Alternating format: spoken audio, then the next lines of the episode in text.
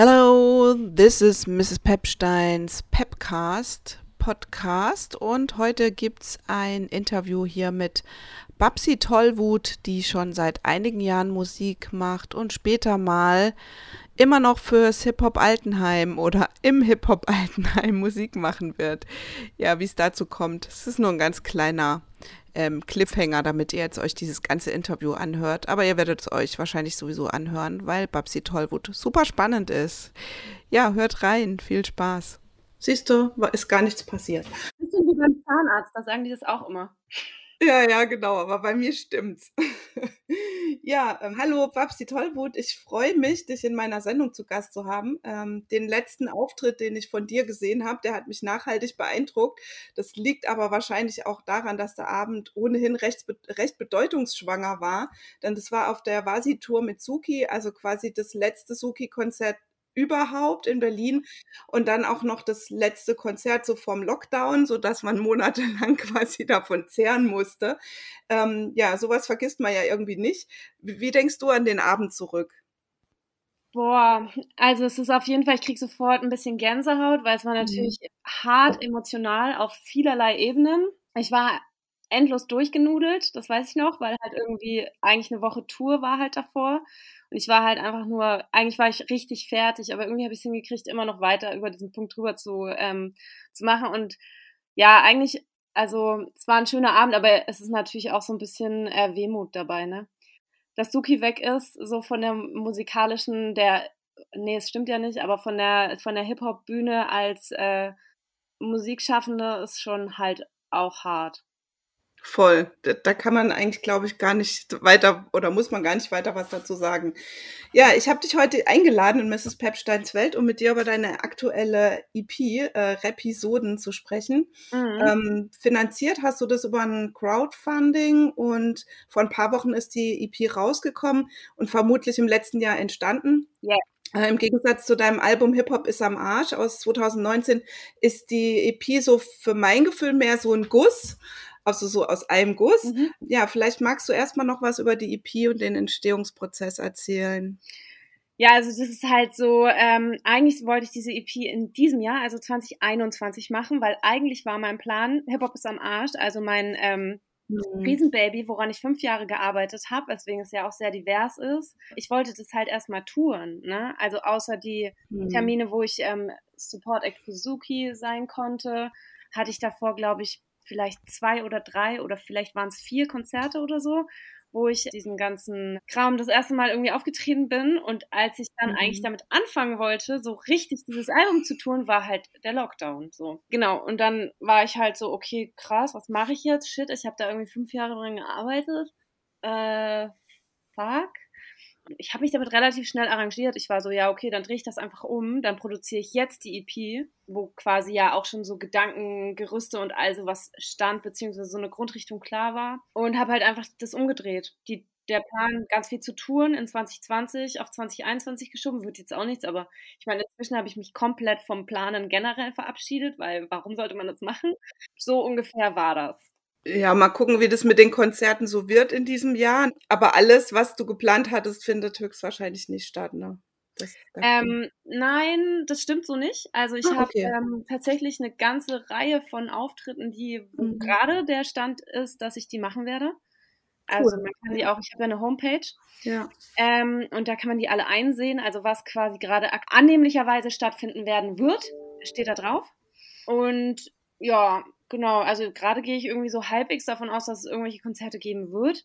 Aber ich habe auch entschieden, dass ich immer jetzt erst anfange, mich zu freuen, wenn ich äh, Soundcheck mache. Mm. Weil bis dahin glaube ich nicht, dass es stattfindet, weil ich habe im letzten Jahr so viele Auftritte angenommen, die mir dann einfach, keine Ahnung, kurzfristig wieder abgesagt mm. wurden. Ja. Ja, blöd. Und das Crowdfunding sozusagen hast du auch deswegen gemacht, weil ja wahrscheinlich die Idee war, über die Tour auch Gelder einzuspielen, mit, mit denen du das nächste Release auch ein Stück weit mitfinanzieren kannst, ne? Genau, also die Mucke ist halt bei mir so schon eigentlich hauptsächlich irgendwas zwischen Idealismus und Ehrenamt, sage ich mal. Mhm. Und ähm, ich trage mich irgendwie selber, ne? Also ich, das, was ich reinspiele, packe ich eigentlich wieder in die Mucke mhm. oder in mhm. Merch irgendwie. Also, ne, das ist so, alle stellen sich immer vor, dass man irgendwie sonst was für Money damit maked. Also, ähm, das stimmt ja nicht Ähm, und dann dadurch, dass ich halt überhaupt keine Auftritte gespielt habe, kein Merch bei Auftritten verkaufen konnte und so weiter, blieb natürlich einfach irgendwie weg, dass ich äh, was, dass ich irgendwie äh, Geld verdienen konnte mit der Mucke. Genau. Mhm. Und eigentlich ist äh, Babsi Tollwut so ein Recycling-Projekt, weißt du? Was ich reinspiele, werde ich, wird wieder verwertet. und irgendwann gibt es aber dann auch Kompost. Also so Ertrag ja. irgendwann vielleicht. Ja, das sind dann, äh, vielleicht die, die Platten halt irgendwie, oder? Dann lass uns über die EP sprechen. Das geht gleich schon so super schön, wie ich finde, los mit äh, Wo ich bin, ist der Wind. Also es sind so wundervolle Wetter- und Landschaftsmetaphern und dann dieses schöne Sample, das ich jetzt hier eigentlich nachsingen wollte, aber natürlich ist der Ohrwurm gerade weg. Ja, ich finde, es ist irgendwie so ein super self-empowernder Song für dich, aber vielleicht auch für andere oder worum geht es in dem Song? Tatsächlich ist es halt irgendwie so, meine Art und Weise, den ähm, meinen inneren Zustand zu beschreiben. Ne? Also mhm. ich sage halt in mir drin ist immer Sturm. So und ähm, genau und das ist halt so. Ich glaube, das habe ich auch ganz oft höre ich das als Kritik an meiner Persönlichkeit oder an der Art und Weise, wie ich lebe, weil bei mir ist halt echt immer Sturm so. Alles so übelst am explodieren, mhm. Wirbelwinde und so weiter. Irgendwie ist es aber halt auch so, genau, im Endeffekt so ein bisschen dieses Bild, Alter, wenn du Probleme mit meinem Sturm hast, dein Problem, ich habe eigentlich eine ganz geile Segeltour, weißt mhm. du? Also es stimmt schon, dass es irgendwie ein, ähm, es geht schon irgendwie ums sich selber irgendwie anzunehmen, irgendwie auch mit so richtig problematischen ähm, Anteilen. Und mein Sturm ist auf jeden Fall äh, eine krasse Herausforderung für mhm. mich und alle anderen Menschen auch. Aber der ist halt da, so und ähm, ich wertschätze den auch und der hat auch Potenzial und kann auch voll viel Geiles hervorbringen, so. Ich fand es halt voll krass, dass er so am Anfang ist. Also der hätte auch, finde ich, gut ans Ende gepasst, wobei das Ende auch mhm. super ist. Darüber reden wir ja noch. Ähm, aber weil das halt so ein, so ein ganz, so ein deeper Track halt ist, gleich so am Anfang, ne? Also das finde ich schon krass, wenn man die Platte wirklich so als Platte hört oder die EP, ähm, dann ballert es halt auch gleich ganz schön rein. So. Aber ja, aber ich mache auch den Leuten nichts vor, weißt mhm. du, ich mhm. meine, es ist eine komplette Emo-Rutsche-EP. Also ich meine, es ist halt einfach 2020 mit all seinen Beschissenheiten mhm. und Abgründen und was weiß ich, halt irgendwie komprimiert auf 20 Minuten so. Und der erste Track ist halt einfach nur ein, ähm, yo, und so geht's jetzt halt auch weiter. Das Thema äh, taucht natürlich auch in, äh, auch in Puls in meinem, Impuls in meinem wieso habe ich das so bescheuert hier aufgeschrieben, aber du weißt, welcher Song gemeint ist. Ja. Ähm, du beschreibst da dein Leben mit Diagnoseschlüssel, also ein Leben mit psychischer Belastung. Ähm, ja, wie ist das? Würdest du sagen, dass das irgendwie Überwindung gekostet hat, darüber offen zu rappen, zu sprechen? Und ähm, was waren so die Reaktionen darauf? War jetzt auch vielleicht nicht ganz das erste Mal, ne? Ich habe tatsächlich äh, nicht so krass viel Reaktion darauf bekommen. Also es gibt, glaube ich, Sachen, die ich mache, die eher so ein bisschen weggeschwiegen werden und es gibt Sachen, die ich mache, wo ganz viel Reaktion kommt. Ich weiß es irgendwie einzuordnen, so, weil ich glaube, ich bin mir sehr sicher, dass der Track von sehr vielen geschätzt wird, ähm, weil ich auch einfach auf diesem Planeten lebe und weiß, dass ganz, ganz viele Menschen irgendwie mit psychischen Erkrankungen zu strugglen haben, so. Und daher bin ich damit irgendwie absolut cool. Aber Überwindung, ich, also ich glaube, wenn ich irgendwie ein Thema mich so beschäftigt, dass ich äh, in der Lage bin, darüber einen Track zu schreiben, dann ist es eh schon entschieden, dass ich irgendwie das verarbeite oder dass ich das irgendwie zeigen will oder teilen will. So. Mhm. Ähm, klar gibt es auch Tracks, die, ähm, die gibt es und die würde ich jetzt nicht teilen. So. Mhm. Ähm, oder nicht mehr zum Beispiel auch. Aber bei diesem Track mh, mm, Nee, also ich hatte keine Überwindungsprobleme. Das Einzige, was ich tatsächlich einfach immer ein bisschen habe, ist so, ja, okay, keine Ahnung, wenn das jetzt irgendjemand äh, hört, der potenziell mein Arbeitgeber, Arbeitgeberin ist, keine Ahnung, wie geil die das finden, ne? Aber da denke ich mir, das ist dann halt auch so ein bisschen meine Fuck you-Einstellung generell zum Leben. Da denke ich mir, okay, weißt du was, Alter, wenn du mich kündigen willst, weil ich ein bisschen Psycho bin, dann mach doch. So, weil dann kann ich sowieso einen Fick geben auf alle. Das ist tatsächlich ein Aspekt daran, wo ich sagen muss, ja, okay, äh, keine Ahnung, wie cool das ist, weil ja, nein, ich lebe nicht von der Musik, ich muss arbeiten, ich muss genauso hasseln wie alle anderen. Und ähm, ich bin auch darauf angewiesen, Jobs zu bekommen und so. Und ich, na, das war so der Moment, wo ich so dachte, pff, okay, ja, cool, aber ja, dann ist es so. Und ähm, irgendwie ist es mir auch egal und irgendwie sich verbiegen oder nicht true sein ist für mich keine Alternative. Dann habe ich halt einfach nur noch einen Fight, den ich ausfighten muss, aber so ist es sowieso im Leben. Klar, es gibt so eine Blase, vielleicht, wo das okay ist, klingt jetzt auch bescheuert, aber also wo es oft, wo ein offeneres Klima ist, um über äh, psychische Belastungen zu sprechen, aber ganz, äh, ganz, ich könnte mir auch vorstellen, wie du es jetzt auch sagst, ne, man kriegt gar nicht mit, dass man dann vielleicht manchen Sachen verwehrt ist oder so, weil Menschen das halt gegoogelt haben und gelesen haben, ah krass, Diagnoseschlüssel. Hm. Hm. Ja, voll. Also ich glaube, ich lebe ja in einer absoluten Bubble, ne? Also komplett so.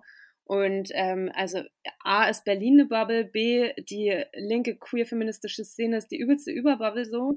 Ich lebe überall nur in der Bubble, gefühlt. Ähm, oder auf jeden Fall in den meisten Teilen meines Lebens. Und ähm, also in der Normgesellschaft ich weiß nicht, ey. Also ich bin da selten, ne? Deswegen habe ich immer nicht so, so richtig viel gut Eindruck, äh, wie genau es bei denen alles läuft so. Aber ähm, ich kann mir nicht vorstellen, dass da inzwischen irgendwie es total normal ist zu sagen, ja, also weißt du, mir ging es die letzten sechs Wochen total schlecht. Ich hatte eine krass depressive Episode. Ich wusste überhaupt nicht, wohin mit mir. Ich habe wochenlang nicht gegessen und ähm, mir ging es leider mega schlecht. Und wie geht's dir denn so? Also glaub nicht, dass wir so weit schon sind. Ähm, aber ja, wäre halt irgendwie schön, ne? Weil ich glaube, es ist so, es ist halt immer noch total legitim und anerkannt. Ich merke das auch immer wieder, zu sagen, ja, ich habe irgendwie, ach, ich habe eine Blasenentzündung, ach, ich habe einen Schnupfen, ja, das ist total ähm, legitim, aber zu sagen, ja, keine Ahnung, ey, ich war einfach die letzten 14 Tage manisch, so sorry. Ich hatte einfach Probleme damit, irgendwie den, äh, das Chaos, was ich erzeugt habe, wieder zu beseitigen, so. Das sagt halt niemand, ne? Also auch in der Blase höre ich sowas selten so.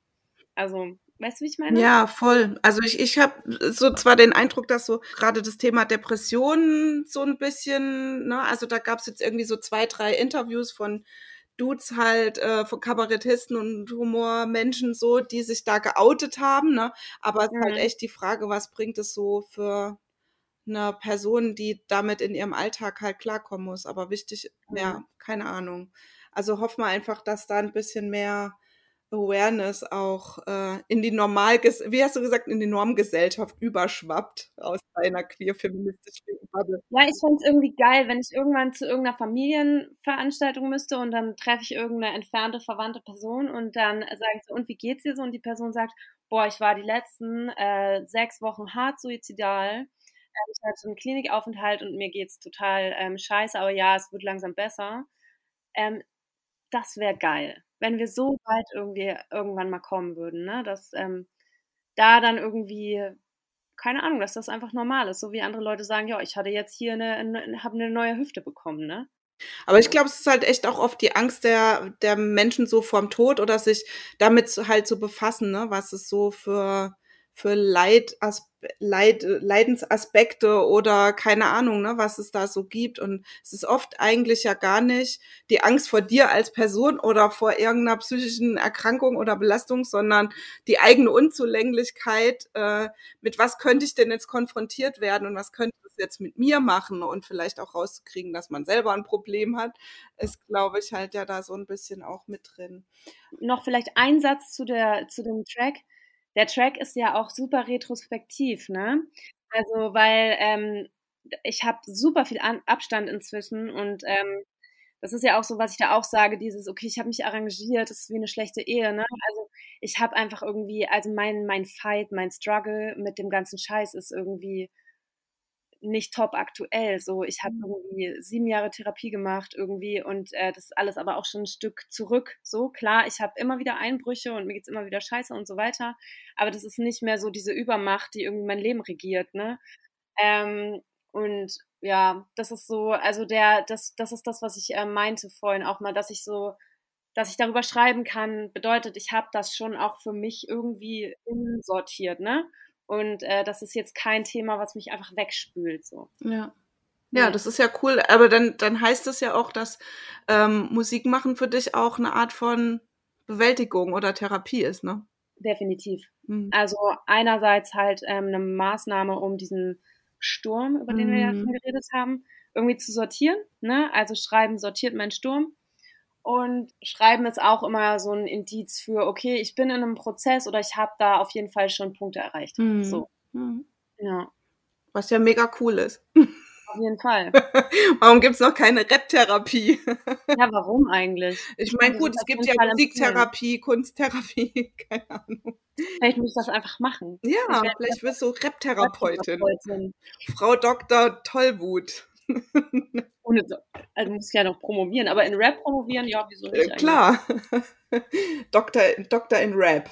In, in Mein Papa beschreibst du, wie du schon als Kind erlebt hast und vielleicht aber auch erst später richtig verstanden hast, was so Unterschiede sind, aus denen Diskriminierungen entstehen. Ähm, ich finde es total spannend, dass da auch Klasse thematisiert wird, weil mein Gefühl sagt mir, dass so eine Auseinandersetzung mit dem Thema gerade so ein bisschen relevanter ist, ähm, was ich super gut finde, weil ich finde, dass oft irgendwie weggelassen wird. So, wie bist du auf den Song oder das Thema gekommen? Also wenn ich immer so auf mein Leben zurückblicke, dann gab es diese Momente, wo ich einfach krass desillusioniert wurde, wo ich Sachen verstanden habe, auch als äh, ganz kleines Kind schon ähm, das beschreibe ich da ja auch immer wieder, was einfach krass so nach und nach so Brüche erzeugt hat. Ich glaube, mich beschäftigt das viel, weil ich ähm, auch mit Kindern arbeite und auch oft, oft in so eine Situation komme, was weiß ich, wir laufen an einem, an so einem Stolperstein vorbei und die Kinder fragen mich, was ist das? Und wollen wissen, was da passiert ist oder warum es da diesen Stein gibt, so. Und ich glaube, das hat mich halt so krass auch daran erinnert, wie das bei mir war, irgendwie zu checken, in was für einer unfassbar widerwärtigen Welt wir leben, wie die Geschichte des Landes ist, in dem ich lebe, so.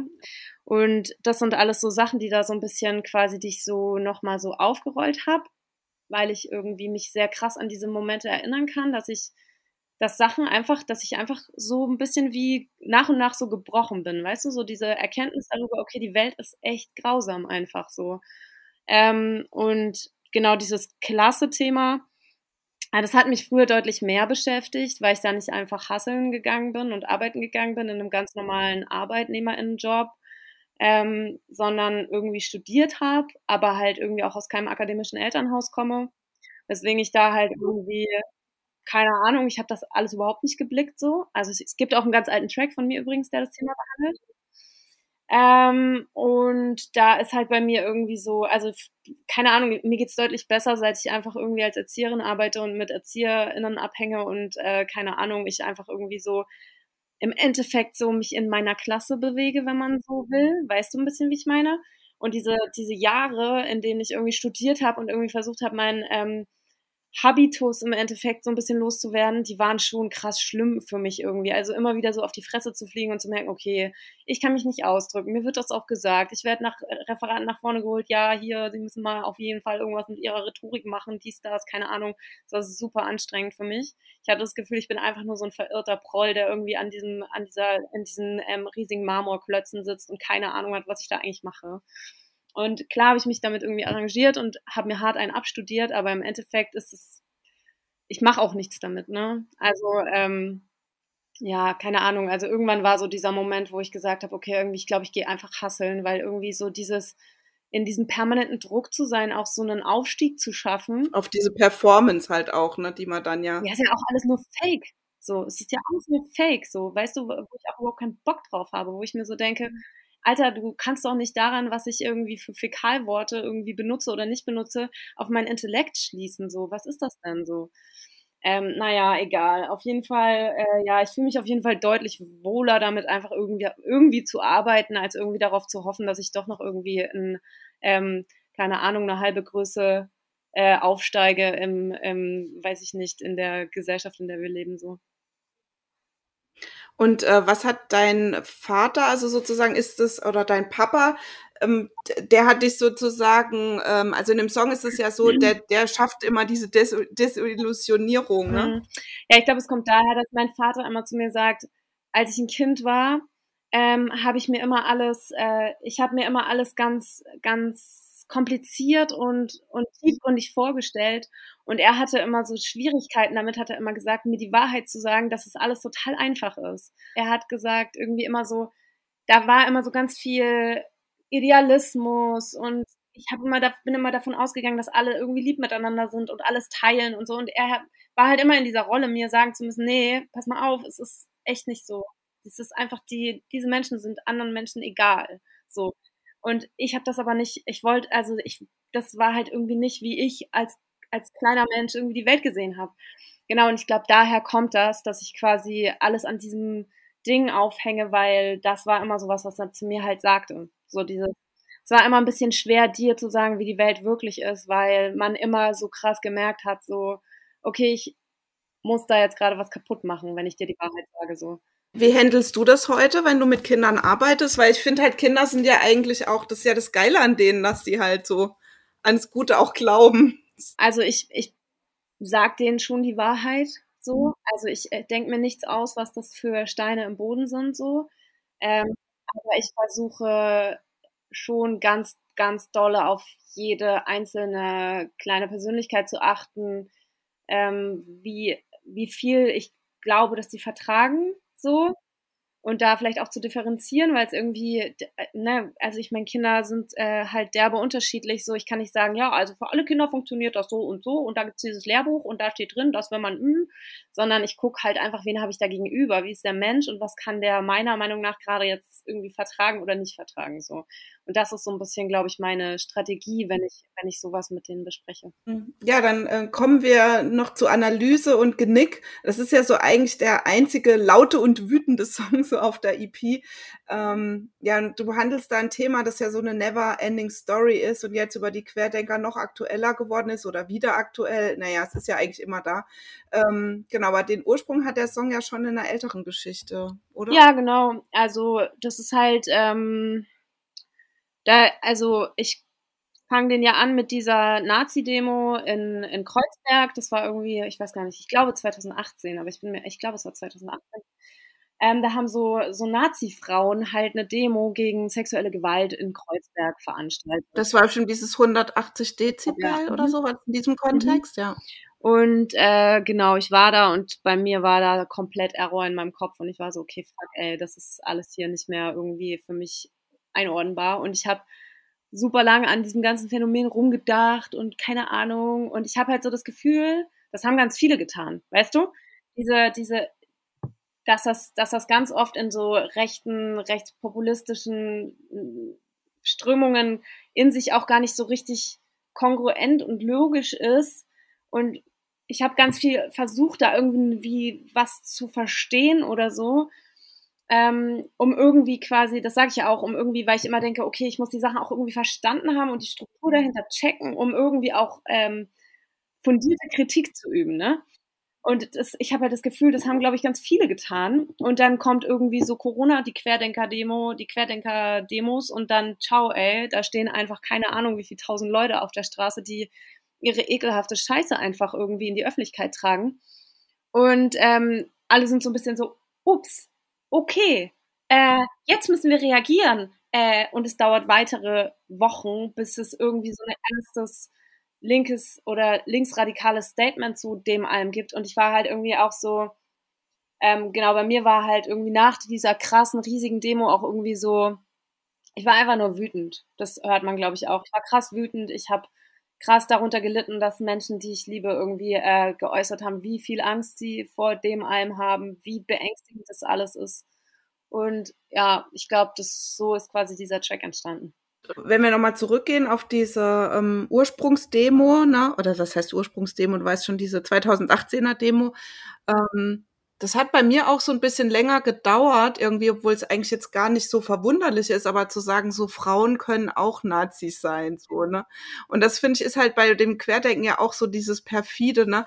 Dass da so Leute dabei sind, wo man denkt, so, ja, das sind doch irgendwie so harmlose Yoga-Lehrerinnen, ne? Wie du das halt auch beschreibst, aber eigentlich haben die halt echt mächtig einen an der Waffel im Sinne von, die haben es null gecheckt, so, we wem sie da eine Bühne bieten mit ihrem ja. Ja, viel mehr noch. Ich glaube, die werden auch einfach krass unterschätzt.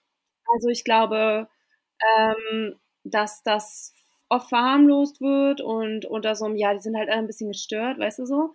Die sind ja halt irgendwie Verirrte so, wo der Diskurs ja inzwischen auch schon weiter ist und sagt so, yo, nee, die sind einfach gefährliche Menschen so, die in erster Linie äh, deren großer gemeinsamer Nenner auch irgendwie Antisemitismus ist so ich glaube, diese Yoga-LehrerInnen, wenn sie da äh, dabei sind, dann wissen die schon, warum die da sind, ne? Also, ich habe das, glaube ich, in irgendeinem anderen Interview in letzter Zeit irgendwann mal gesagt, ja, kann sein, dass man vielleicht irgendwem Unrecht tut, weil wirklich eine total desinformierte Person irgendwo da landet oder irgendwie, weißt du, also das kann ja sein. Aber ehrlich gesagt ist mir das dann auch scheißegal, ob ich irgendwie prozentual irgendwie naja, und nach der dritten Demo oder so sollte man es dann auch gemerkt haben. Also man kann es vielleicht ein, zweimal verirren, aber dann ähm, ist es ja auch irgendwann mal total auffällig. Bloß man hat halt auch einfach eine fucking Verantwortung, weißt du? Also wenn ich mich auf eine Bühne stelle, dann sitze ich auch irgendwie davor, äh, keine Ahnung wie viele Tage da und recherchiere die anderen Acts, weil ich mir denke, okay, keine Ahnung, mit wem ich da die Bühne teile. Also muss ich mich darum kümmern, was sind das für Leute und will ich mit denen die Bühne teilen, ja? Und wenn man halt irgendwie, weiß ich nicht, sich zu irgendetwas entscheidet, hat man halt die fucking Verantwortung, sich darum zu kümmern, ob das eine gute Entscheidung ist. So, fertig. Und das müssen wir alle permanent tun. Weißt du? Also warum die nicht? Ja, in Lächeln, Lachen, Zähne zeigen ähm, beschreibst du so die Ambivalenz äh, feministischen Engagements beziehungsweise die Grenzen, an die du da stößt. Kann mhm. man das mhm. so sagen?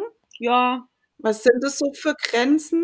Oder? Naja, das ist halt irgendwie so die eigene Erkenntnis, dass ähm, sämtlichste Interaktionen, die ich als queerfeministische Person mit irgendwelchen Cis-Dudes habe, halt immer irgendwie, ja, keine Ahnung, ähm, problematisch sind, immer eine Hierarchie in sich tragen und so weiter.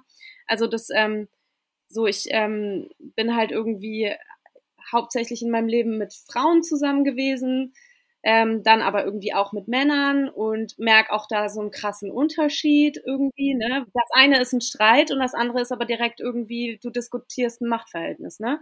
Also so, was in der einen Beziehung irgendwie einfach nur so ein auf Augenhöhe, wir haben irgendwie einen Disput, ist im, in einer anderen Konstellation halt irgendwie gleich, okay, ich sitze hier jetzt im Patriarchat und eigentlich bin ich derbe angearscht und warum mache ich ja eigentlich mit? Weißt du? Und also das ist jetzt nicht nur bezogen auf irgendwelche, ähm, keine Ahnung, körperlichen oder romantischen oder wie auch immer Beziehungen, sondern jegliche Beziehungen, ne? Also auch in, was weiß ich, Arbeitskontexten oder so. Es ist halt ein Unterschied. Also es macht einfach ein, ein Gefälle auf, je nachdem, mit welchen Menschen du interagierst oder zusammenarbeitest oder schläfst oder knutscht oder was auch immer du machst, so. Und ähm, ja, ich bin da halt auf jeden Fall nicht widerspruchslos, beziehungsweise habe halt auch einfach Problematiken, dass ich halt denke, okay, warte mal, äh, okay, ich mache das hier gerade, aber irgendwie mache ich gerade voll was mit so, ähm, wo ich eigentlich vom Prinzip her komplett dagegen bin, weißt du?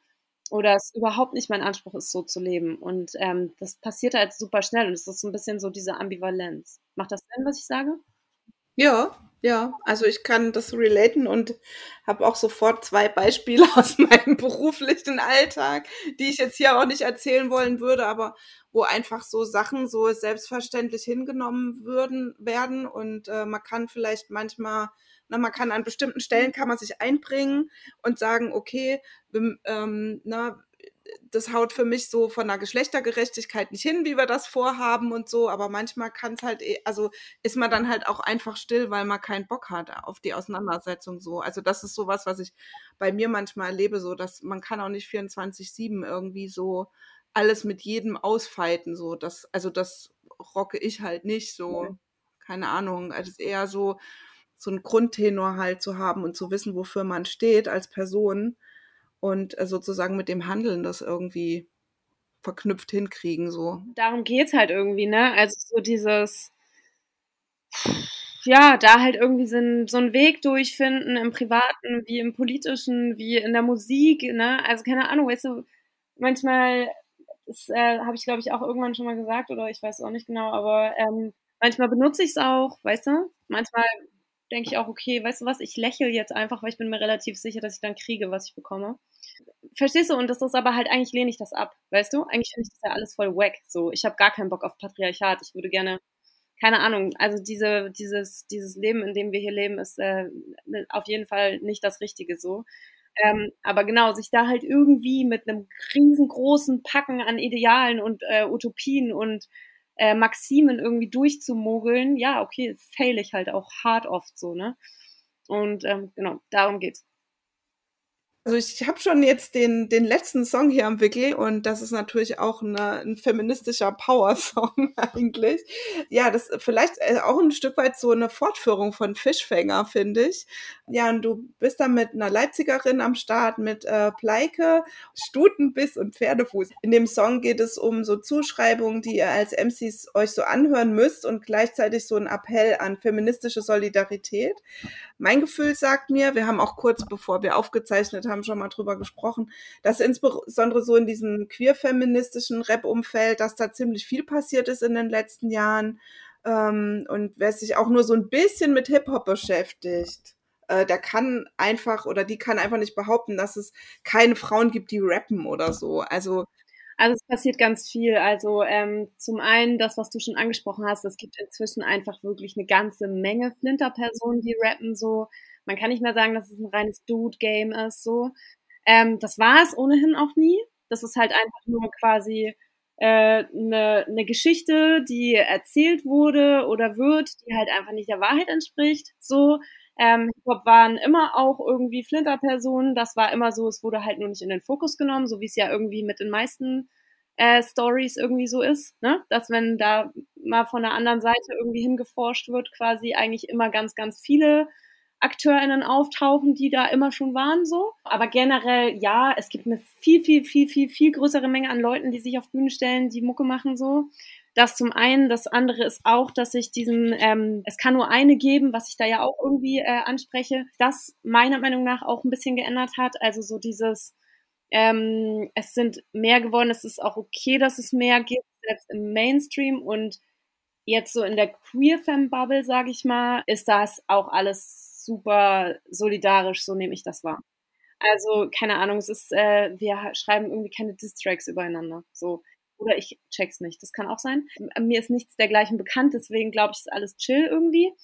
Und ähm, das ist eher so, ja, wir, man, man supportet sich und äh, gönnt sich Sachen und feiert sich gegenseitig so, was ich voll geil finde.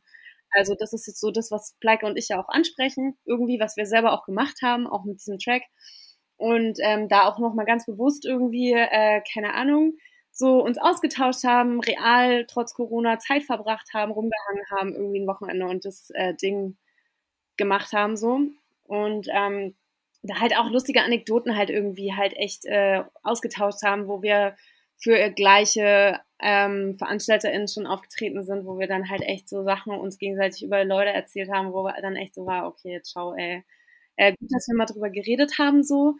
Und ähm, das hat halt auch am Ende einfach nur noch Bock gemacht, ne? Also dieses ganze Ping-Pong am Ende war halt echt einfach so, okay, komm, erzähl mal, was, was, was sagen sie dir so, ne?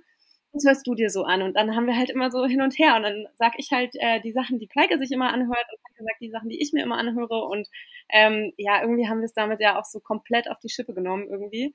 Also ja, hat ziemlich Bock gemacht, den Track zu machen. Und ich glaube deswegen, weil wir haben, glaube ich, zu Anfang mal, meintest du, wieso mit dem Wind anfangen und wieso mit dem aufhören?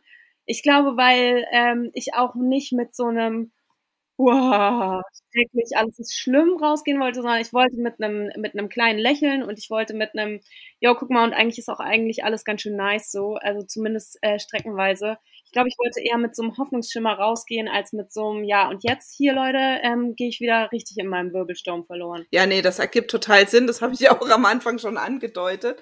Und du hast jetzt ja auch schon so ein bisschen erzählt, wie, wie er den Song gemacht hat. Habt ich, also ich habe mir das auch so richtig vorstellen können. Es ist ja nicht live, also ihr müsst ja dann irgendwie aufgeschrieben oder schon mal vorher was aufgenommen haben und das dann nochmal geschrieben und aufgenommen haben. Aber trotzdem kann man sich halt so übelst gut vorstellen, wie er so irgendwo auf einer Bank sitzt oder so. Ja, so war es auch. Es war ein Innenhof, aber ja.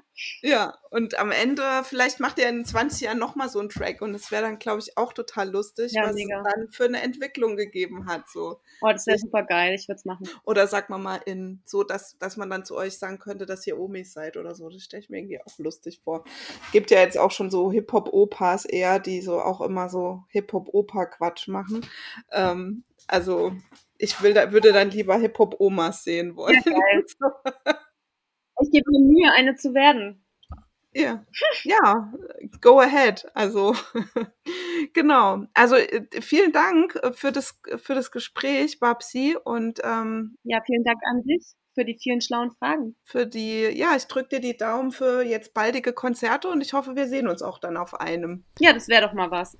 Das war mein Interview mit Babsi Tollwut, ausgestrahlt im Juni 2021 in meiner Radiosendung Mrs. Pepsteins Welt, die ihr auch in Gänze, also mit Musik dazwischen, im Netz finden könnt und in ganz vielen freien Radios eurer Wahl ausgestrahlt wird. Supportet freie Radios. Ähm, die sind nämlich wichtig. Wichtiger als das Internet oder genauso wichtig. Genau, alles Wissenswerte rund um Mrs. Pepstein findet ihr in der Suchmaschine eurer Wahl. Tschüss, bis zum nächsten Mal. PS. Und natürlich geht auf ein Babsi Tollwut Konzert und kauft ihre Platten.